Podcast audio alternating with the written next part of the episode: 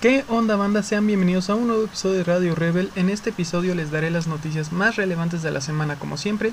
También te hablaré sobre el por qué quiero dar el salto a la nueva generación de consolas, escogiendo Xbox Series X como la consola que voy a comprar. También hablaré sobre por qué deberías echarle un ojo al PlayStation 5 y también hablaré sobre qué es la Steam Deck y qué es lo que ofrece. Comenzamos.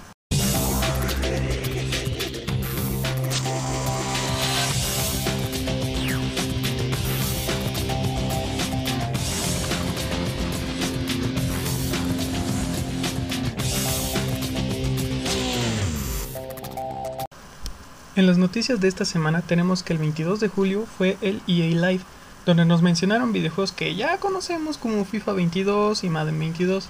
Asimismo, también confirmaron el modo filtrado de Battlefield 2042 llamado Portal, un modo de juego con mapas de Battlefields antiguos como Battlefield 1942, Bad Company, Battlefield 3, y asimismo los fans pueden crear sus propios mapas con sus propios modos y reglas. Otro anuncio relevante del EA Play es que EA adquirió el estudio Codemasters, estudio británico famoso por crear juegos como Dirt y Fórmula 1. Sabemos que EA no es una compañía que últimamente haya dado buenas cosas de qué hablar, pero les deseamos mucha suerte al estudio en esta nueva etapa y que los de EA los pongan a trabajar en franquicias como Burnout o Need Speed, que en estos últimos años no han tenido una nueva entrega o una buena entrega ya que algo, si es algo que saben los chicos de Codemasters es hacer juegos de carreras. En otras noticias tenemos que la preventa de, la Nintendo Switch OLED se agotó. Aunque causó mucha polémica dado sus pocas mejoras en comparación a la Nintendo Switch normal, esto no le impidió agotarse. ¿Y tú ya tienes la preventa de la Nintendo Switch OLED? ¿O mejor optarás por alguna otra versión de la familia Switch? La semana pasada te presenté algunas de las razones para que tuvieras en cuenta al momento de dar el brinco a la siguiente generación de consolas, pero ahora en esta ocasión te daré mis razones por las cuales yo opto por dar el brinco a Xbox Series X. Empecemos por lo básico, que son los juegos. Yo actualmente tengo un Xbox One Fat, una PlayStation 4 Slim y una Nintendo Switch Lite. Y aunque amo todos y cada uno de los juegos que tengo en estas consolas como Dead Stranding, Uncharted, Super Smash, Bayonetta 2, por mencionar algunos, no puedo negar que tengo un cariño muy especial por las franquicias de Xbox, como lo son Halo, Gears y Forza, por lo cual me hacen querer tenerlos desde el día 1. Además de que tengo muchos amigos con los cuales disfrutar de estos títulos en línea y disfrutar de sus diversos modos de juego con ellos. Además de que a diferencia de otros juegos, estas franquicias las he seguido literalmente desde el principio. He tenido las anteriores PlayStation y no todas las Nintendo, pero sí una que otra de sus consolas de sobremesa y portátiles. Y sí he disfrutado mucho de esos juegos, pero por los juegos de Xbox encontré un cariño muy especial por ellos.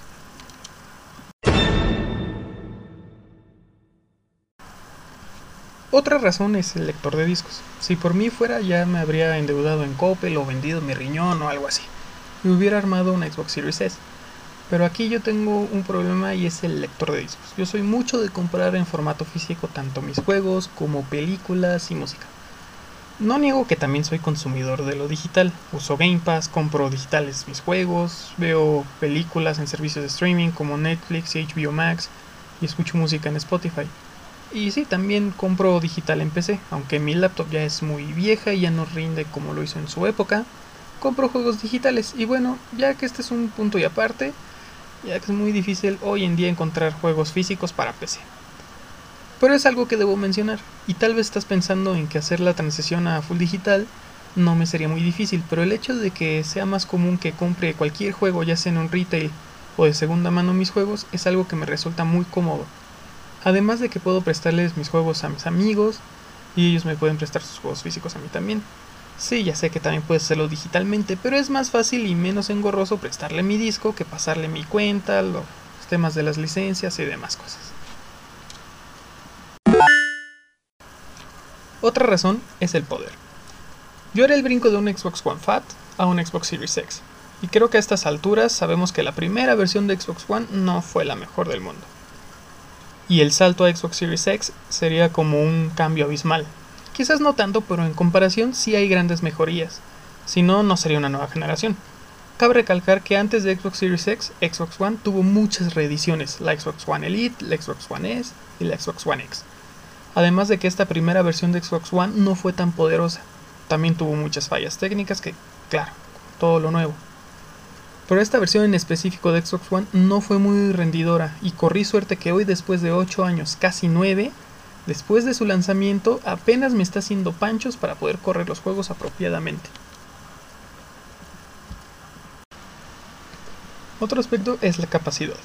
Como ya te dije, mi versión de Xbox One es la versión base, o como coloquialmente se le conoce, FAT. Y esta versión tiene 500 GB de almacenamiento, lo cual se traduce a unos 300 GB usables aproximadamente. Y es casi lo mismo en una Xbox Series S. Con esto no tengo problema ya que estoy acostumbrado, aparte de que siempre puedes optar por múltiples dispositivos de almacenamiento externo para expandir su memoria. Pero el hecho de que mi PlayStation 4 sea la versión Slim de 1 TB ya probé lo que es tener una consola con un terabyte de memoria. De verdad, me gustaría que mi próxima consola tenga esta capacidad. Evidentemente, con lo que ya pesan los juegos y lo que pesarán en el futuro, deberé comprar un poco más de almacenamiento, pero el hecho de tener un terabyte como base, que serían como unos 800 gigabytes utilizables aproximadamente, ya me salvan de tener que pensar a corto plazo el comprar un almacenamiento externo para mi consola. El 4K. Hace unos años adquirí en oferta una pantalla que despliega el 4K o UHD. Si bien no es la mejor pantalla, pues sí me gustaría sacarle todo el jugo que me sea posible. Con Xbox Series X podría hacerlo en mayor manera en comparación de una Series S, ya que el Series S los juegos los despliega a un máximo de 1440p o como vulgarmente se le conoce, 2K. Y streaming de películas y videos en 4K en las plataformas que así lo dispongan y el Xbox Series S si es todo en 4K. Y me parece también que puedes elevar todo a 8K si se cuenta con una pantalla o monitor que lo pueda desplegar. Quizás no pueda aprovechar los 120 Hz ni el HDR, que esto es lo que también ofrece el Series S y Series S. Pero si, hice, si ya hice el gasto en una 4K, me gustaría explotarla con todo lo que pueda. Mis amigos, tengo muchos amigos con los cuales por lo menos dos juegos podemos jugar juntos en Xbox. Si bien esta brecha se ha hecho cada vez más corta con el crossplay, pero es más cómodo que todos juguemos en la misma consola para poder jugar y hablar. Aparte de que en juegos como Gears of War al ser exclusivos solo se pueden jugar en, la en una plataforma. Bueno, en dos, ya que también puede jugarse en PC, pero eso ya es otro tema. Además de que no vamos a negar de que siempre se hacen nuevos amigos constantemente al jugar en línea o en grupos de redes sociales.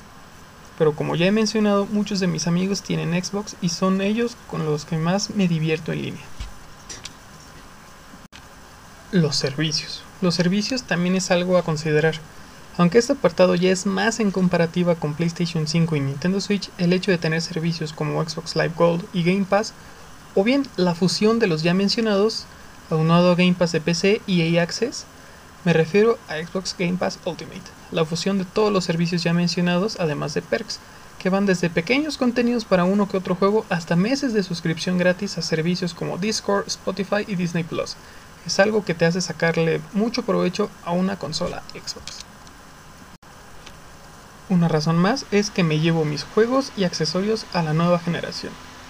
Algo que es extremadamente bueno, es el hecho de llevarme mis juegos, tanto físicos como digitales, a la nueva generación.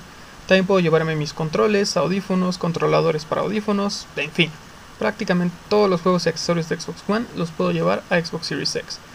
Debo mencionar que Xbox Series X cuenta con un sistema de retrocompatibilidad muy bueno, el cual mis juegos físicos y algunos digitales de Xbox y Xbox 360 los puedo llevar a la nueva generación.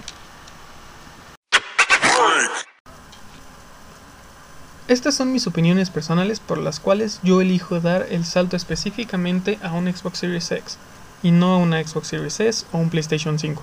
Pero ahora te mostraré también que me gustaría comprar un PlayStation 5 y quizás estas razones te puedan ayudar a tomar la decisión sobre comprar la nueva consola de Sony.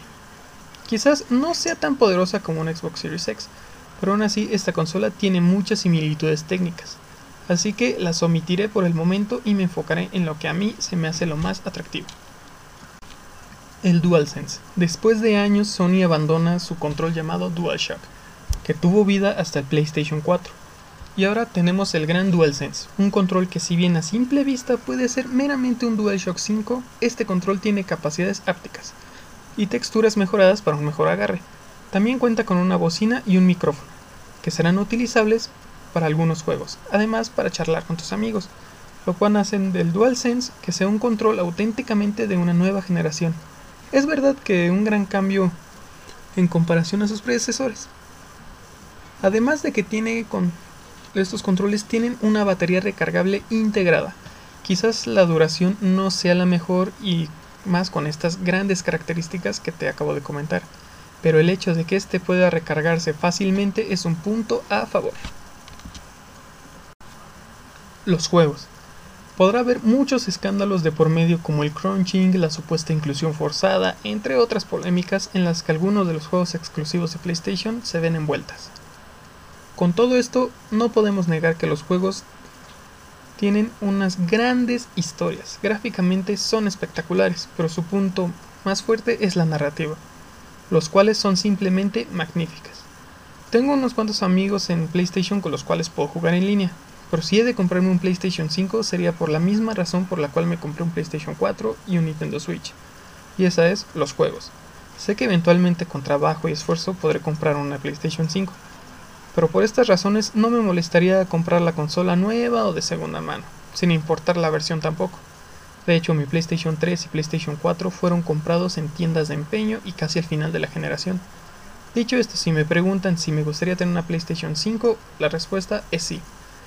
Claro que quiero una, pero no tengo apuro alguno en tenerla.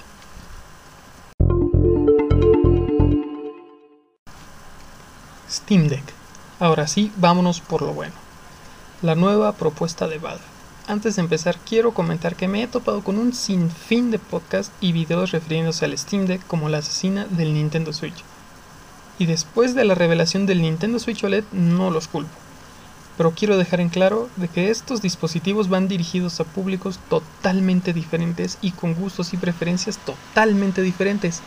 Además de que sí, físicamente y en algunos aspectos técnicos son muy similares pero la Nintendo Switch es una consola híbrida y la Steam Deck es prácticamente una laptop o una Surface con esteroides y dedicada al gaming.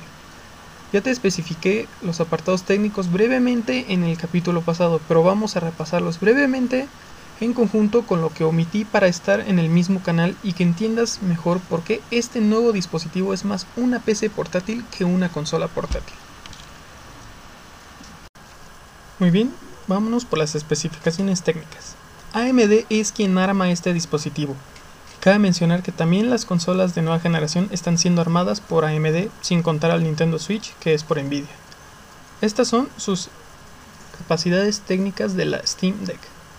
La Steam Deck cuenta con un CPU Zen 2 de 4 núcleos, una GPU RDNA de segunda generación con octa-core y 1.6 teraflops, una RAM de 16 GB de 4 canales de 32 bits, una pantalla de 1280 x 800 píxeles con un tamaño de, 7 pulgadas a 60 Hz. Con sensores de luz, esta consola está pensada para que corras a 720p a 60 fps estables, con la opción de elevarlo a 1080p si la conectas a un dock. También incluye un giroscopio, Bluetooth 5.0, Wi-Fi de doble banda, lo que quiere decir que puede correr 2.4 y 5 GHz audio con calidad estéreo con un DSP para una experiencia de sonido envolvente. También cuenta con puertos USB, USB-C, micrófono y una entrada de audífonos de 3.5 milímetros para mejorar la experiencia. Su batería es de 40 watts de capacidad, lo cual puede brindar de entre 2 y 8 horas de juego continuo. Pero claro, esto puede ser relativo a cómo tú la configures y que juegues. Su software es un SteamOS 3.0 basado en ARC, pero ya se confirmó que si así lo deseas puedes instalar otras tiendas o software como Windows, lo cual es increíble. Su botonera es prácticamente la misma de un control Elite de Xbox One, pero también cuenta con sticks ápticos que captarán cuando tus dedos estén sobre ellos, lo cual combinado con el giroscopio puede darte más opciones para tu estilo de juego. Además tiene dos trackpads y una pantalla touch para brindarte aún más opciones para jugar. También puedes jugar toda tu librería de Steam en este dispositivo. Pero Steam Deck es una buena compra? Yo digo que sí. Es una PC gaming de gama media, con un precio muy accesible. Para que tengas un punto de comparación es más o menos el poder de una Xbox One y una PlayStation 4. Si bien no es tan potente, pero el precio es algo muy atractivo. La pantalla si bien no tiene una resolución muy alta, esto es entendible. Si revisas las especificaciones técnicas, te, ves, te vas a dar cuenta que es una construcción dedicada y específica para este dispositivo, pensando para que corras tus juegos con una calidad gráfica decente y de manera fluida. Si ya tienes una PC gamer de gama alta, pues no te recomendaría comprarla, ya que además de la portabilidad no hay otro aspecto el cual Steam Deck pueda superar a tu PC. Si tienes una PC gaming de gama media o baja, o simplemente ya, ya es muy vieja, o es una laptop por lo cual es prácticamente imposible o muy costoso mejorarlas, podrías entrarle, podrías disfrutarlo. También pienso que sería una buena idea para aquellos que juegan en consolas o que no le han entrado al PC gaming, disfrutarían mucho de este Steam Deck. Dejo en claro que este dispositivo es como una laptop de gaming de gama media, pero está totalmente lista y capacitada para correr los juegos actuales y demandantes de una forma muy buena. Imagínate tener tu Left 4 Dead, un Age of Empires, los Sims, Counter-Strike y demás juegos para llevar donde quieras sin tener que llevar un armatoste. Aún falta por ver cómo se comporta el Steam Deck, la temperatura que puede llegar a tener, la calidad de la pantalla ya en uso, la durabilidad de la botonera, la presión de los trackpads y el giroscopio y muchas cosas más. Pero veo que este dispositivo es muy bueno, lo veo con muy buenos ojos. Y creo que es una apuesta muy buena. Quizás solo sea para un nicho de la comunidad gamer, pero no hay que negar que por las especificaciones y sus precios es una muy buena opción. Reitero, no es tan poderosa como muchas PC gamer y más como las nuevas generaciones de consolas, pero tiene un poder competente para una experiencia de gaming satisfactoria y creo que por eso merece la pena probarla. Espero poder tener una para darles una reseña en base a mis experiencias. Antes de terminar, quiero aclarar que aún no hay noticias para un lanzamiento en Latinoamérica. Pero si te las arreglas para importarla de los países que estará disponible, tienes que saber que hay un cargo extra por la preventa. No sé si este cargo vaya a continuar al estar disponible oficialmente, pero Valve ya dijo que este cargo se te reembolsará en tu cartera de Steam para que lo gastes en lo que gustes dentro de la tienda. Y esto sería todo por el programa de hoy. Una vez más, muchísimas gracias por escucharme. Como siempre, te invito a que compartas este podcast en tus redes, si te ha gustado mucho. De verdad, me ayudarías mucho. Gracias nuevamente, cuídate mucho y nos vemos en un próximo episodio. Hasta pronto.